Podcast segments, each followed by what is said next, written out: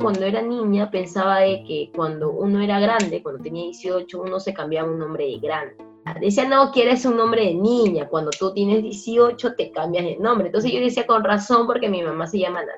Ella es Kiara Price. Ana es el nombre de niña y Silvia cuando se cambió a ser mayor. Entonces yo dije, yo también voy a tener un segundo nombre cuando tenga 18, ¿no? Porque yo me imagino... En el mundo del rap la conocen como Farra. Y una vez pasaron un docu que mi mamá estaba viendo de Farra Y me gustó mucho porque dijeron, o sea, como dijeron que eh, Farrah se había quedado como el símbolo de la lucha contra el cáncer, una cuestión así. Me gustó mucho su fuerza, me gustó mucho el nombre, Farra, era como Farra. Kiera Price había soñado desde pequeña con tener un nombre más fuerte. Hoy sabremos por qué. No puedes decirlo ni siquiera suave, ¿no? Como Farra. O sea, incluso lo más bajo que lo digas, se escucha súper fuerte. Yo no quería ser esa niña dulce, ¿no? Que la agarren y la apretan los cachetes. Yo quería ser esta chica fuerte, ¿no? Y quería mostrarme fuerte, porque creo que era necesario también mostrarse fuerte en ese momento.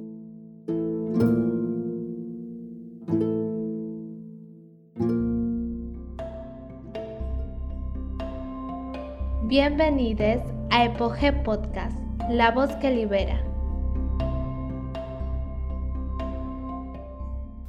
La primera vez que escuché cantar a Farra fue en un jirón con nombre de fruta, el jirón Sandía. Un jirón que da con la Corte Superior de Justicia de Lima, 25 de noviembre del 2020. En medio de una crisis sanitaria y política, muchas mujeres habíamos decidido salir a tomar las calles de la ciudad en busca de una reivindicación social.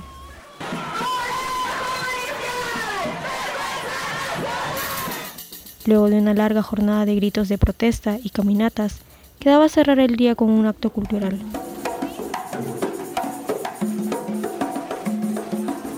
Es en este punto donde un particular coro llama mi atención, un coro simple al que podías unirte en la segunda repetición.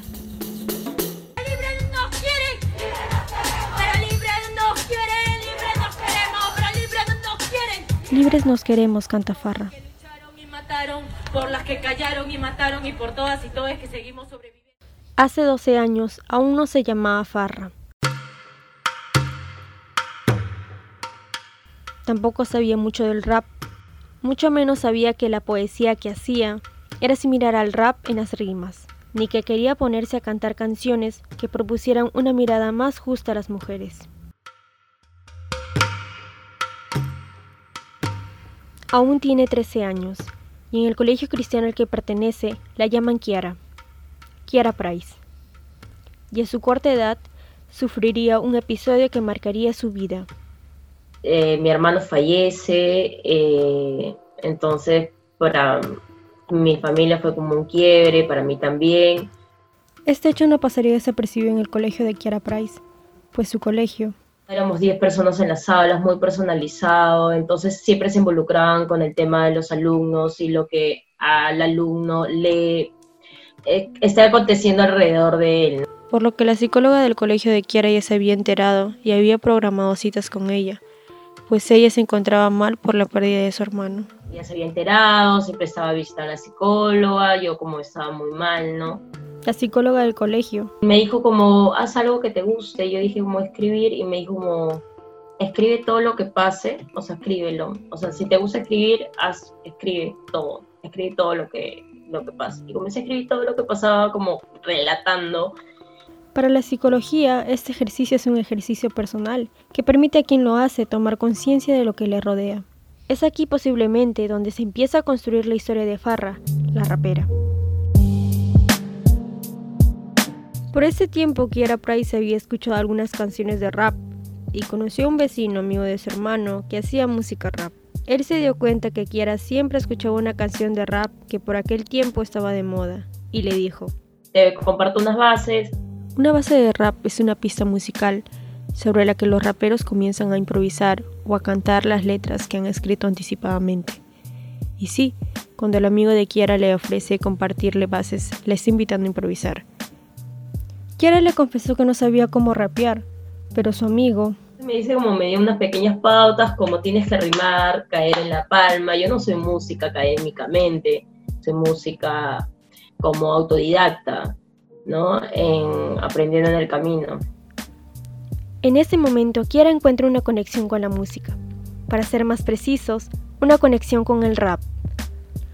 La revolución artística poética, o por sus siglas rap, surgió luego de la Segunda Guerra Mundial, en los barrios pobres y olvidados de Nueva York. Nació para contar y cantar los sentimientos, situaciones de opresión, discriminación e injusticia. Son géneros urbanos, pero son géneros también de la periferia, que inician en la periferia, que inician de la, de la clase baja, de la clase pobre. Entonces también hay todo, todo un prejuicio. Entonces también es la, es la gente también que busca rap como forma de desahogo. Los jóvenes de aquellos barrios pobres y olvidados de Nueva York encontraron en el rap un medio de expresión, por lo que comenzaron a manifestar todos sus sentimientos contenidos, todas las frustraciones cotidianas, todos los anhelos aplazados y todas las historias que habían sido silenciadas o aún no contadas. Los niños en, los barrios desde niños ya están rapeando, porque es lo único que pueden hacer. Ellos no pueden ponerse un fin de semana a tocar guitarra o un fin de semana encontrarse a tocar violín, o en una clase de, violín, porque los, los, padres no tienen, porque la economía para ellos no es igual, la realidad para ellos no es igual, entonces lo único que hace es, se reúnen el fin de semana a rapear. Y la realidad en América Latina nos indica que es uno de los continentes más desiguales, por lo que para muchos jóvenes, coserse una guitarra y las clases de aprendizaje es imposible. De hecho, el último estudio de la Comisión Económica para América Latina y el Caribe indica que debido a la pandemia habrá un aumento de la pobreza y pobreza extrema en la región, por lo que intentar hacer música con instrumentos es y será todavía difícil. Sin embargo, para hacer rap... no les cuesta porque no necesitan tener nada, ¿no? Es, es, es hacer música completamente gratis, en verdad, es una música completamente gratis. Y es en este género donde Farra empieza a hacer música al principio.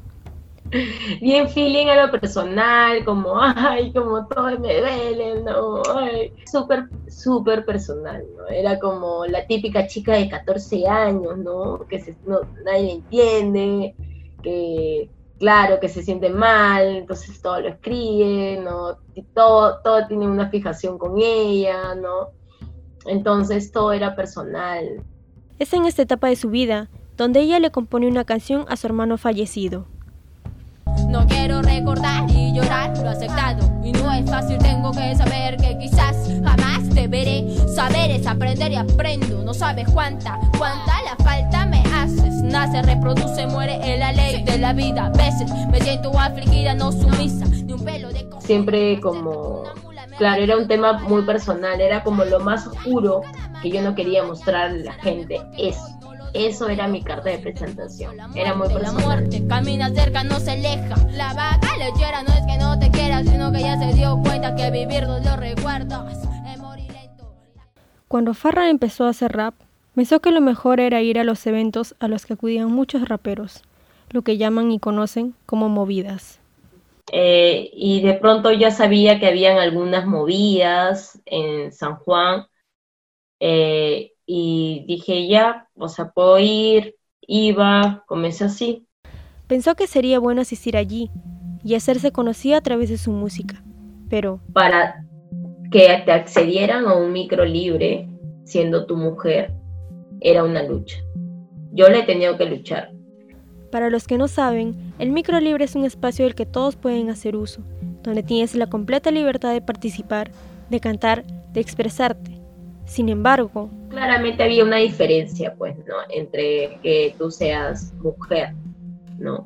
Yo he tenido que decir, eh, llegar temprano y decir, oye, porfa, ya me toca saber de que alguien, alguien estaba después de mí, que llegó después de dos horas después de mí y que cantara antes que yo, que yo había estado desde las tres de la tarde.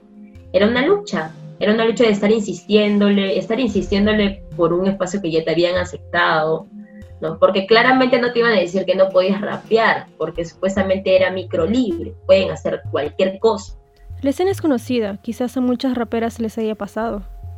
Llegas a la movida, te inscribes al micro libre, te dicen que es por orden de llegada.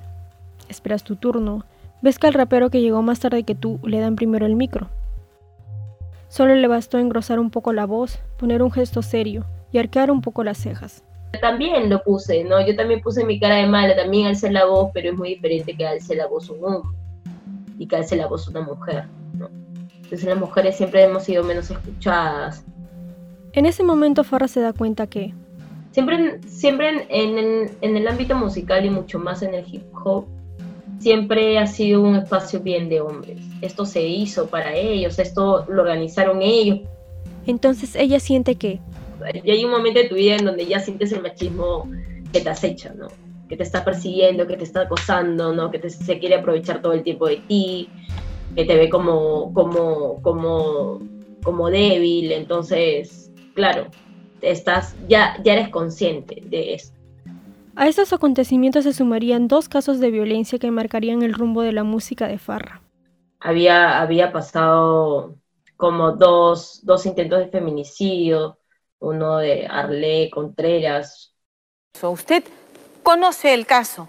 Cindy Arlet Contreras fue registrada por las cámaras de seguridad de un hostal en Arequipa, siendo arrastrada por el suelo por Adriano Pozo, el hijo de un regidor en Ayacucho que desnudo la maltrataba, la golpeaba e incluso amenazó contra su vida. Todos vimos cómo Adriano Pozo arrastró de los cabellos a Arlet Contreras. Las cámaras de seguridad capturaron el instante en el que Adriano Pozo jalaba de los cabellos a Arlet Contreras, intentando llevarla al cuarto del hotel para usar de ella. Pozo, recordarán ustedes, es el hombre al que se le ve en un video desnudo arrastrando de los cabellos a su entonces enamorada por los pasillos de un hotel en Ayacucho. Hemos visto, son imágenes que registran las cámaras de seguridad y luego las cámaras de serenazgo de Ayacucho y son simplemente conmovedoras, pero la pesadilla que vivió Arlet Contreras esa noche no se grabó con ninguna cámara. Durante los dos primeros años, el agresor Adriano Pozo fue absuelto por el Poder Judicial de Ayacucho, debido a que su padre, quien era regidor de la provincia, tenía contactos dentro de la institución, por lo que Arlet Contreras tuvo que esperar más de cuatro años para que la justicia peruana pueda condenar a su agresor, Adriano Pozo. El otro caso es el de Lady Guillén. Ella huyó de la casa donde vivía con Ronnie García, su expareja, porque él la maltrataba física y psicológicamente. Un año antes de Arlet Contreras, que fue la de Guillén, que ella se veía un abuso, o sea, un abuso ya repetitivo antes que ella denuncie, ¿no? Se le ve cómo ella pasa todo el proceso para que la puedan convencer, ¿no? Porque ella estaba en una etapa de negación. Todavía conmocionados por lo que, según todo indica, ha sido y fue durante mucho tiempo un acto de enorme cobardía. Estamos hablando de la brutal agresión de, que, de la que era víctima Lady Guillén, una mujer enamorada que como muchas no se atrevió a denunciar hasta que sintió que su cuerpo no daba más. De inmediato vamos a ver cuál era el mapa del horror, las heridas de Lady Guillén, para recordar, para ver cómo la dejó. Le fracturó el tabique, le mordió la ceja, le dejó los ojos moreteados, ¿no? no era un maquillaje, no era producto del Photoshop, como dijo alguna vez el abogado de mm. Ronnie García. El tema, en realidad, que ha sido eh, el motivo de debate de la semana, la golpiza espantosa que recibió la bailarina Lady Guillén por parte de su pareja Ronnie García, quien le, propinó una brutal golpiza. Lamentablemente, este tipo de casos se incrementan a diario lo que yo me estaba pasando era nada lo que estaba pasando realmente con nosotras, ¿no? Las mujeres, las cabras. Estos episodios marcarían la vida y el pensamiento de Farra. Por todas estas situaciones, ella decía hacer música sobre la violencia contra las mujeres y la comunidad LGTBIQ. Ahora estoy como pienso en todo lo que está pasando y puedo escribir, ¿no? Porque también lo estoy viviendo, porque también estoy viviendo la furia, también estoy viviendo la rabia, el dolor, la indignación. Me salió a escribir como de la violencia. Ahí me di cuenta que ya no quería hablar de mí, que yo no quería hablar de lo que me molestaba a mí o de lo que yo estaba pasando en mi casa o de lo que yo estaba pasando en el cole. Esto es una realidad colectiva, ¿no? Que tenemos las mujeres y las cabras ante un sistema que nos mata. Las cifras son alarmantes. En Latinoamérica, cada dos horas una mujer es asesinada. En el Perú, cada dos horas una mujer desaparece. Y una de cada cuatro es encontrada asesinada. En lo que va del año en el país, se han registrado 121 feminicidios, y 281 tentativas de feminicidio. Ya sé manifestar mi molestia y me es mucho más fácil poder hacer la canción, ¿no? Y ya busco la música como medio de información, ¿no? Como medio de transformación, de información. Eso es básicamente el rap, pues, ¿no? Como es un medio para transformar, informar. Farra busca concientizar a través de la música, dar conciencia sobre esta violencia naturalizada dentro de los espacios cotidianos. Cuando reconoces una violencia significa que le estás aceptando, que existe una violencia, ¿no? La gente, mucha gente no cree que exista eh, la manipulación sea violencia, pero cuando la reconoces como tal dices, sí, entonces la estás reconociendo y eso ya es bastante que reconozca que existe la violencia ya es bastante, que reconozca los tipos de violencias también es bastante. Entonces me apunto todo este entendimiento que puedo tener con la gente y este acercamiento también que puedo tener mediante la música, ¿no? que eso es lo que me permite hacer música, acercarme a la gente de otra forma. El Instituto Nacional de Estadística Informática revela que 3 de cada 5 mujeres de 15 a 49 años de edad sufrieron algún tipo de violencia ejercida por su pareja en algún momento de su vida. Otras tres mujeres de cada cinco sufrieron de violencia psicológica y tres de cada diez han sido agredidas físicamente. Busco transmitir eh, y visibilizar la desigualdad que existe hacia con las mujeres y las cabras, la diversidad, la comunidad LGTBIQ eh, busco también que, que se nos reconozca, se nos reconozca como, como personas, ¿no? Como personas con los mismos derechos, ¿no?